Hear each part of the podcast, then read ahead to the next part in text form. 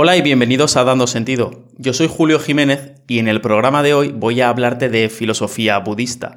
Y para ello voy a contarte la vida del responsable de su origen, de la persona más brillante que ha pisado la Tierra, del superhéroe definitivo, de Buda. También responderé algún comentario vuestro y terminaré leyéndote un párrafo de Seneca que espero te haga plantearte la relación que tienes actualmente con la fortuna. Todo eso y mucho más es lo que te espera esta semana en Dando Sentido. Empezamos.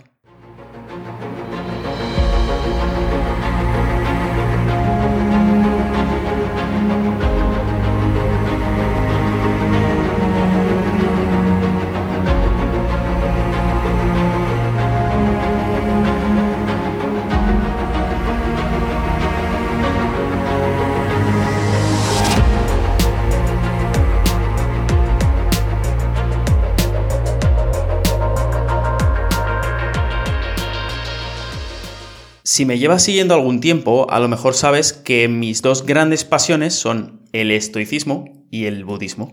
Y es algo curioso porque son filosofías muy similares. De hecho, si examinamos lo cercano que es el tiempo y el lugar en el que aparecieron, no se podría descartar que se influyeran una a la otra. Me atrevería a decir que puede, y esto es un gran puede, que el estoicismo sea el budismo occidentalizado. Sin embargo, son filosofías que requieren acercamientos distintos. Para mí, el estoicismo entra por la cabeza y el budismo lo hace, sin embargo, por el corazón. Ahora sí, esto no quiere decir que el budismo no pueda entenderse o vivirse de manera racional o secular. Tampoco se puede descartar por esto su interés intelectual, y es que es una filosofía que desvestida de lo religioso, puede traernos paz, serenidad, felicidad y puede que incluso hasta iluminación espiritual. Así que desde hace tiempo tengo en mente hablar más en este podcast sobre filosofía budista, siempre desde un punto de vista racional. Estoy, de hecho, preparando algunos capítulos que tratarán sobre conceptos e ideas que han sido muy útiles en mi vida y que en general creo que son muy poco conocidos en la civilización occidental. Todo ello, como digo, sin la carga religiosa y de superstición que muchas veces acompaña a esta filosofía de vida. Sin embargo, antes de entrar en conceptos como Dharma, camino octuple, karma o no dualidad, me di cuenta de que tenía que empezar por el principio, y es que no había otro modo. Para comenzar a hablar de budismo, tenía que hablar de Buda. Buda es, sin duda, una de las personas más brillantes que han pisado esta tierra. Y, sin embargo, a la vez, una de las menos conocidas en el mundo occidental en el que vivimos. Buda, como podrás observar en mi estantería, fue el primer superhéroe. Fue una persona que abandonó todo en su vida con un solo objetivo en mente, acabar con el sufrimiento de toda la humanidad. Supera eso, Batman. Y su único poder era su mente. Eso es todo lo que necesitó. Buda, mediante la introspección y la autoobservación, hizo un diagnóstico muy preciso de la mente humana y ofreció una cura para todos nuestros males. Puede que no lograra en vida acabar con el sufrimiento humano, pero te deja pensando el hecho de que durante 2500 años su mensaje se haya ido transmitiendo hasta llegar a nuestros días. Un mensaje que ha acabado influyendo de un modo u otro a dos tercios de la población mundial. Así que hoy os voy a contar la historia de Siddhartha Gautama, también conocido como Buda o el que ha despertado. Hablaré además de algún malentendido que tiene la gente en general sobre el budismo. Y por último, te contaré el descubrimiento que hizo Buda, que es conocido como las cuatro nobles verdades. Antes de empezar, quiero aclarar una confusión muy grande sobre Buda y que nos tenemos que quitar de medio lo antes posible. Por favor, cuando veáis una figurita de un tipo gordito, calvo, sentado en posición de meditación, no lo llaméis Buda. Estáis diciendo una auténtica barbaridad. Ese señor gordito que normalmente está riéndose no es Siddhartha Gautama ni Buda. Se trata de un monje chino budista que vivió en el siglo IX, más de mil años después del auténtico Buda, y que se llama Budai. Sería algo más parecido como a un personaje de cuento del estilo de Santa Claus, pero de origen chino. Desde luego, no sabemos cómo era exactamente el aspecto de Buda, pero sí sabemos que Buda era de origen oriental, de tez oscura y delgado. Si queréis ver cómo era, os recomiendo una película muy buena llamada El pequeño Buda, donde Siddhartha es interpretado por el gran Keanu Reeves. Otro punto importante. Buda no pretendía crear ninguna religión. Buda no era budista. Buda, de hecho, fue uno de los primeros científicos. Y te voy a explicar por qué. Como seguramente sabrás, en el método científico se hace una observación sobre un fenómeno. Se postula entonces una hipótesis. Y después, esta hipótesis se comprueba una y otra vez mediante la experimentación. Buda, por tanto, hace 2500 años, utilizando la única herramienta que tenía a su disposición, que era su mente, hizo una serie de descubrimientos. Formuló con ellos unas hipótesis sobre la condición humana. Los descubrimientos de Buda, como en todo método científico, son replicables por cualquiera. Si dispones de una mente, puedes poner a prueba lo que Buda decía cuando tú quieras. Buda nunca entró a valorar la existencia de un ser supremo. Nunca dijo si el universo es eterno o no, finito o infinito. Cuando alguien le preguntaba por estos temas, él respondía con el silencio. El único foco de su enseñanza era, como decía, el fin del sufrimiento humano. Además, siempre dijo que se mantuviera una mente crítica ante cualquier doctrina, incluida la suya propia, y que se pusiera en práctica y se comprobara en todo momento. Cuando murió no nombró sucesor y pidió a sus seguidores que solo siguieran el Dharma, que es como se llama al conjunto de enseñanzas o camino budista. Hay muchas versiones de la vida de Buda, aunque a mí la que más me gusta es la que mezcla hechos reales del Buda histórico con algo de mitología de la época, porque la hace más colorida. Se trata de la típica historia o viaje del héroe, que hemos podido ver en mil películas, series o novelas. Siddhartha Gautama nació cerca del año 500 a.C. Nació en Nepal, en lo que ahora es el norte de la India, muy cerca del Himalaya. Siddhartha nació como príncipe heredero del reino de Kapilavastu. Cuando Siddhartha fue concebido, su madre, la reina Maya, tuvo un extraño sueño en el que un elefante blanco con seis colmillos entraba dentro de ella. En la celebración de su nacimiento, el rey Sudodana convocó a los brahmanes, que eran como los adivinos de la época. Y todos dieron una doble predicción. Su hijo sería un gran gobernante o un gran maestro espiritual destinado a cambiar el mundo. De hecho, sería el más grande de todos los tiempos. El rey Sudodana se quedó bastante preocupado por esto último, porque lo que él quería es que su hijo fuera un digno heredero del imperio. Así que lo que hizo fue decidir protegerlo de la práctica de la religión y del conocimiento de cualquier tipo de sufrimiento.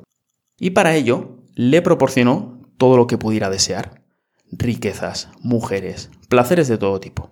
Eso sí, no se le permitía salir de palacio y ocultó de su vista cualquier persona que no fuera joven o estuviera sana. Y así vivió Siddhartha durante 29 años, en los que se casó y tuvo un hijo. Sin embargo, Siddhartha vivía con la sensación de que había algo extraño en esa vida tan perfecta que se presentaba ante él. Percibía que algo no encajaba, que había algo que se le estaba escapando. Un día, en una salida de palacio, casualmente se encuentra con un anciano. Extrañado porque nunca había visto una persona con aspecto envejecido, le preguntó a su cochero, Chana, ¿qué le ocurre a esta persona? Chana le contó lo que es la vejez y cómo es algo que con el tiempo le llega a todo el mundo. Siddhartha se quedó bastante impresionado y decidió entonces hacer varias salidas de palacio a escondidas para ver cómo vivía realmente la gente de su reino. En su segunda salida se encontró a un enfermo, posiblemente, debido a la época de la que estamos hablando, con lepra. Una persona, por tanto, muy desfigurada. Cuando de nuevo pregunta a Chana, este le explica lo que es la enfermedad y cómo es algo que también, antes o después, le ocurre a todo el mundo en sus vidas. Al tiempo hace otra salida más en la que ve un cortejo funerario con un cadáver a la vista y gente desgarrada llorando alrededor.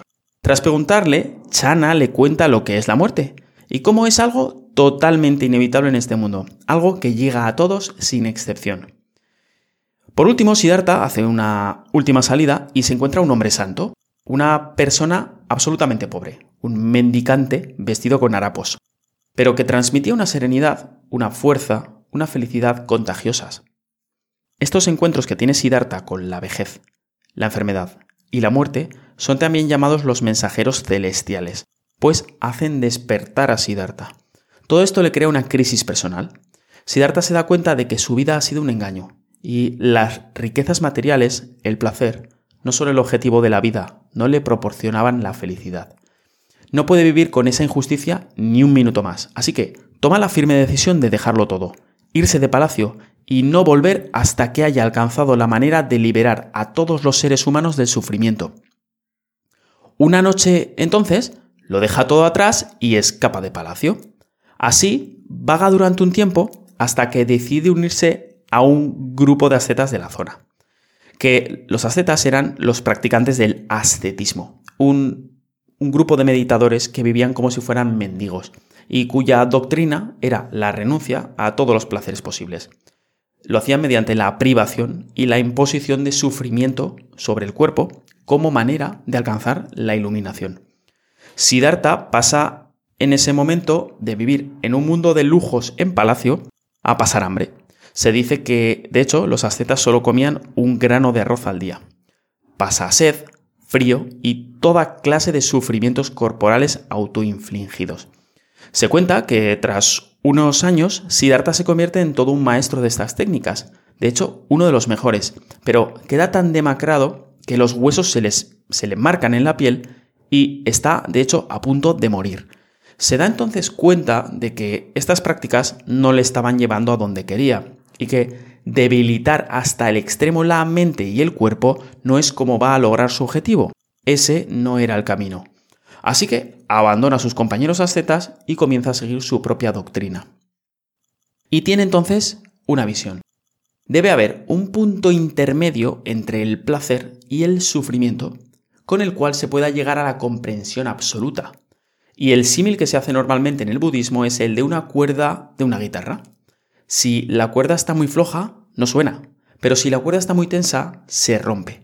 La tensión ha de estar en el punto intermedio para que la guitarra pueda hacer melodía. De ahí que la vía del budismo también se conozca como camino medio. Comienza entonces a alimentarse de nuevo y cuando está ya recuperado física y mentalmente, toma un día la firme decisión de sentarse a meditar bajo un árbol y no levantarse hasta encontrar la respuesta a la pregunta existencial que le atormentaba. ¿Cómo liberar a la humanidad del sufrimiento? Y un paréntesis aquí. Puede que esta historia parezca un mito, pero ese árbol bajo el que se sentó Buda, o un descendiente del mismo, está todavía vivo en la India, en Bodh y es un lugar de peregrinación, Siddhartha entonces se sienta bajo este árbol y pasa una noche de profunda meditación en la que se le aparece Mara. Mara sería algo así como el demonio en la tradición india. Mara comienza a tentarle para que abandone su meditación. Le ofrece toda clase de placeres de los sentidos. Banquetes, mujeres, palacios, riquezas. Cuando esto no funciona, lo intenta asustar. La amenaza con visiones de terribles ejércitos, de enfermedad, de muerte y de destrucción. Sin embargo, Siddhartha se mantiene firme, sereno, inamovible, hasta que llega la mañana. Tras esta noche, se dice que Siddhartha alcanza el despertar, o la iluminación, también llamada nirvana. Y desde entonces pasa a ser llamado Buda, que significa el despierto, o el que ha despertado. Sabiendo que ha trascendido todo sufrimiento, pero no sabiendo muy bien cómo va a transmitir esta comprensión absoluta o si alguien va a entender su mensaje, pasa varios días vagando, decidiendo si compartir este descubrimiento con el resto de la humanidad o no. Al final decide intentarlo y comienza a enseñar su recién adquirida sabiduría y lo hace en el llamado Parque de los Ciervos, donde se encuentra con sus cinco antiguos compañeros ascetas. Estos al verlo lo miran con recelo y con rencor, pues están molestos desde que Siddhartha les abandonó. Sin embargo, notan algo distinto en él. Lo ven bien, fuerte, seguro, tranquilo. Notan una energía emanar de él, un tipo de bienestar, de serenidad y paz que les atrae. Así que deciden acercarse y escucharle. Así es como el Buda da su primer discurso, el llamado Dharmakakra Pravartana Sutra, también conocido como el discurso de la puesta en marcha de la rueda del Dharma, una rueda que sigue girando hasta nuestros días. En este discurso se postulan las cuatro nobles verdades, que es el corazón del mensaje de Buda, y que te cuento brevemente. La primera sería, la vida es sufrimiento, o mejor dicho, insatisfacción. Es decir, todo lo que experimentamos y que etiquetamos como bueno o malo, por su propia naturaleza transitoria, siempre nos deja insatisfechos. La segunda noble verdad sería, el motivo del sufrimiento es el deseo, o los llamados tres venenos de la mente, el deseo, el odio y la ignorancia. La tercera verdad es, la cesación del sufrimiento es posible. Esta es la buena noticia. Y la cuarta verdad es la verdad del camino del cese del sufrimiento, que es el Dharma, o también como conocido como camino octuple, pues se compone de ocho partes. Aunque eso te lo cuento otro día. Fíjate en una cosa curiosa. Una cosa que me gusta mucho de Buda es que le encanta hacer listas. Cuatro nobles verdades, camino octuple a la iluminación, las tres marcas de la existencia, los siete obstáculos de la meditación, etc. Buda era un hombre instruido. Debido a que era un príncipe, se dice que debió ir a la universidad más importante en aquellos tiempos, la que debió ser el Harvard de la época. Fíjate entonces que también en estas cuatro nobles verdades que te he nombrado, utiliza el método de un médico, pues hace un diagnóstico. La vida es sufrimiento. Da un origen o causa de la enfermedad, el deseo. Da entonces una prognosis o pronóstico, el cese del sufrimiento es posible, y por último ofrece un tratamiento, el camino del Dharma. Volviendo a nuestra historia, tras este discurso, los ascetas quedaron inmediatamente iluminados y decidieron empezar a seguir a Buda como su líder espiritual. Se comenzó entonces a formar una congregación de estudiantes del Dharma a su alrededor, conocida como Sangha. Y Buda pasó los siguientes 45 años de su vida enseñando por todo el noroeste de la India. Falleció a los 80 años, seguramente por una intoxicación alimenticia en Kusinagar. Como os contaba, no deja herederos y cuentan que sus últimas palabras fueron, Sed una luz para vosotros mismos. Lo que más me gusta del budismo y que tiene en común con el estoicismo es que en esta filosofía los seres humanos no tenemos que obtener o lograr nada exterior para ser felices. No tenemos que rogar por nuestra salvación a ningún ser omnipotente. Buda era excepcional, pero era humano. Y su mensaje es que tenemos ya todas las herramientas que necesitamos para ser felices y dejar de sufrir en nuestro interior. Venimos ya con el pack completo. Es mediante el trabajo interior como vamos descubriendo y sacando a la luz esa cualidad, esa budeidad. Es como nos convertimos en individuos despiertos. Vamos a pasar a leer ahora algún comentario que me vais dejando en YouTube. Y hoy tenemos uno del amigo Jorge JR que me dice, Hola Julio, buen vídeo, pero no puedo compartir la opinión que expones sobre el comportamiento de Simone Biles.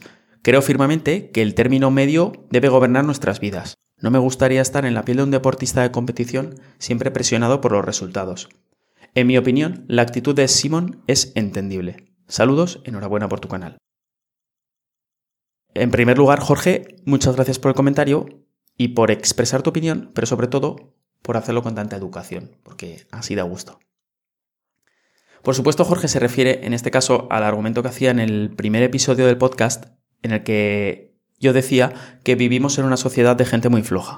Y mi propuesta es que esto se debía, entre otras cosas, a que estamos empezando a, alabar la renuncia en lugar de la resistencia. Y yo ponía como ejemplo, ocurrido durante los últimos Juegos Olímpicos, el caso de Simone Biles, que renunció a competir por sus problemas de salud mental y dejó con ello a su equipo sin medalla. Yo ya dije que esto puede ser entendible, pero como tú comentas, además yo a eso añadí que no puede ser nunca loable. Y es que Además, este caso me venía perfecto para ilustrar el argumento que quería hacer en el vídeo. Cuando durante el verano la atleta renunció, fue aplaudida por toda la prensa mundial como si fuera un logro magnífico, como algo que se tenía que reconocer como valentía. Ahora, ¿realmente es valentía? ¿Es renunciar ser valiente? Pues lo siento, pero en mi opinión no. Como decía en ese episodio, la valentía es precisamente lo contrario. La valentía es resistir, aguantar, luchar, aun cuando cada parte de tu ser te grita que abandones. Y eso es lo que se debería aplaudir o admirar. Eso es lo que tenemos que enseñar a nuestros jóvenes. Y es que el resultado de este comportamiento que tenemos como sociedad está afectando, por desgracia, en todos los ámbitos. Tenemos la juventud más frágil de la historia, y eso no puede ser bueno. Por otra parte, diré también que soy consciente y respeto mucho la decisión de cada persona sobre su salud. Es totalmente comprensible la decisión de Biles teniendo en cuenta que en su disciplina disponer de una mente estable es imprescindible. Sobre todo cuando un error en algún movimiento te puede costar una lesión grave o peor. Pero aún entendiendo eso, no lo alabaría ni le daría nunca una medalla por ello. Siempre vas a encontrar motivos para renunciar, es lo más fácil. Sin embargo, es la gente, la gente que resiste la que merece el aplauso. Es, sin lugar a dudas, lo que hay que fomentar y enseñar a la juventud en estos tiempos. La fortuna favorece a los valientes, no necesariamente a los que ganan, sino a los que luchan, a los que aguantan. Y hoy, en la cita de la semana, vamos a visitar a nuestro amigo Séneca, el estoico español. En el 41, después de Cristo, Séneca fue desterrado a Córcega, aunque no está muy claro el motivo. Los rumores dicen que tuvo un romance con la hermana del emperador. Y es que Séneca, a pesar de ser un escritor fabuloso y uno de los estoicos más importantes de todos los tiempos, es una figura bastante controvertida. De hecho, de los tres grandes estoicos de la época romana, siendo los otros dos Marco Aurelio y Epicteto, Séneca es el que está siempre rodeado de una mayor polémica. Se le acusa de haber montado grandes fiestas y haber vivido rodeado de lujo y riqueza, cosa que no casa muy bien con la idea que podemos tener de un estoico. Parece ser que además tampoco se privaba de algún que otro placer carnal y no era ningún mojigato, Además, no queda claro si realmente participaba de un complot para controlar al emperador Nerón al que tutelaba. En cualquier caso, la cosa no salió bien, ya que Nerón resultó ser después un déspota enloquecido que disfrutaba despellejando viva a la gente y que mató a su propia madre. Este sería el que después acabaría sentenciando a Séneca a muerte por traición. Una sentencia que Séneca aceptaría con valentía y ecuanimidad estoica. En cualquier caso, Volviendo al momento en que Séneca fue desterrado a Córcega, es importante entender la gravedad que esta sentencia conllevaba. Córcega entonces no era ningún paraíso turístico.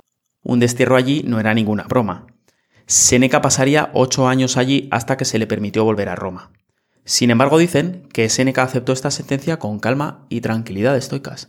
Su filosofía le tenía muy preparado para lo que viniera. De hecho, pasó este tiempo haciendo cosas positivas, como conocer el lugar, escribir, reflexionar y practicar estoicismo. Lo llevó, como dicen, con dignidad y tranquilidad. También lo llevaba que poco después de ser desterrado, escribió una carta para hacer sentir mejor a su madre Elvia, que estaba sufriendo mucho en la distancia. Esta carta ha llegado hasta nuestros días como la famosa Consolación a Elvia. Y es de este texto, del que hoy vamos a leer hoy un breve párrafo del que podemos extraer mucha sabiduría. Y es que, ante este cambio de eventos tan fuerte para él, Séneca dice en esta carta algo muy interesante sobre el tipo de relación que tenemos que tener con la diosa Fortuna. Y así Séneca nos dice, Nadie es hundido por la fortuna a menos que primero haya sido engañado por ella. Aquellos que no son presumidos cuando las cosas van bien no ven todo derrumbarse con el cambio. Ante cualquier circunstancia, la persona estable mantiene su alma racional invencible, porque es precisamente cuando todo va bien, cuando prueban su resistencia contra la adversidad. La clave está, por tanto, en la primera frase. Nadie es hundido por la fortuna a menos que primero haya sido engañado por ella. Séneca nos está diciendo que hemos de estar siempre preparados para que las cosas cambien en cualquier momento, sin previo aviso. no podemos confiarnos. Es en los tiempos de paz cuando nos tenemos que preparar para la guerra. No te duermas en los, no te duermas en los laureles, no te relajes. Mantente firme y preparado, tanto física como mentalmente. Practica la visualización negativa de vez en cuando. Visualiza con la imaginación durante periodos breves cómo pierdes aquello a lo que das más importancia y cómo, mediante tus propios medios, logras recomponerte, superar el revés que la vida te está dando. Esto es de lo que habla Seneca en la última parte. Ante cualquier circunstancia, la persona estable mantiene su alma racional invencible, porque es precisamente cuando todo va bien cuando prueban su resistencia contra la adversidad. Y repito, la persona estable mantiene su alma racional invencible. Ten siempre a mano tu pensamiento racional, tu pensamiento crítico. Manténlo afilado, no te relajes, no te confíes. Lee a los estoicos, integra su filosofía, practica sus ejercicios. Recuerda que la diosa fortuna no te debe nada. No te dejes engañar por ella. Va a hacer siempre lo que le dé la gana. No puedes influir sobre lo que tenga preparado para ti. Solo puedes aceptar sus designios y adaptarte lo mejor que puedas. Aprende por tanto de Séneca, que la fortuna te pille preparado. Y con esto cerramos el programa por hoy. No sin antes contarte la frase de sabiduría popular que esta semana es, cuando se pierde un objeto, el 95% de las veces está a un metro de donde lo viste por última vez. Busca en todos los lugares posibles en ese radio y lo encontrarás. Muchas gracias, nos vemos la semana que viene, un abrazo, cuídate.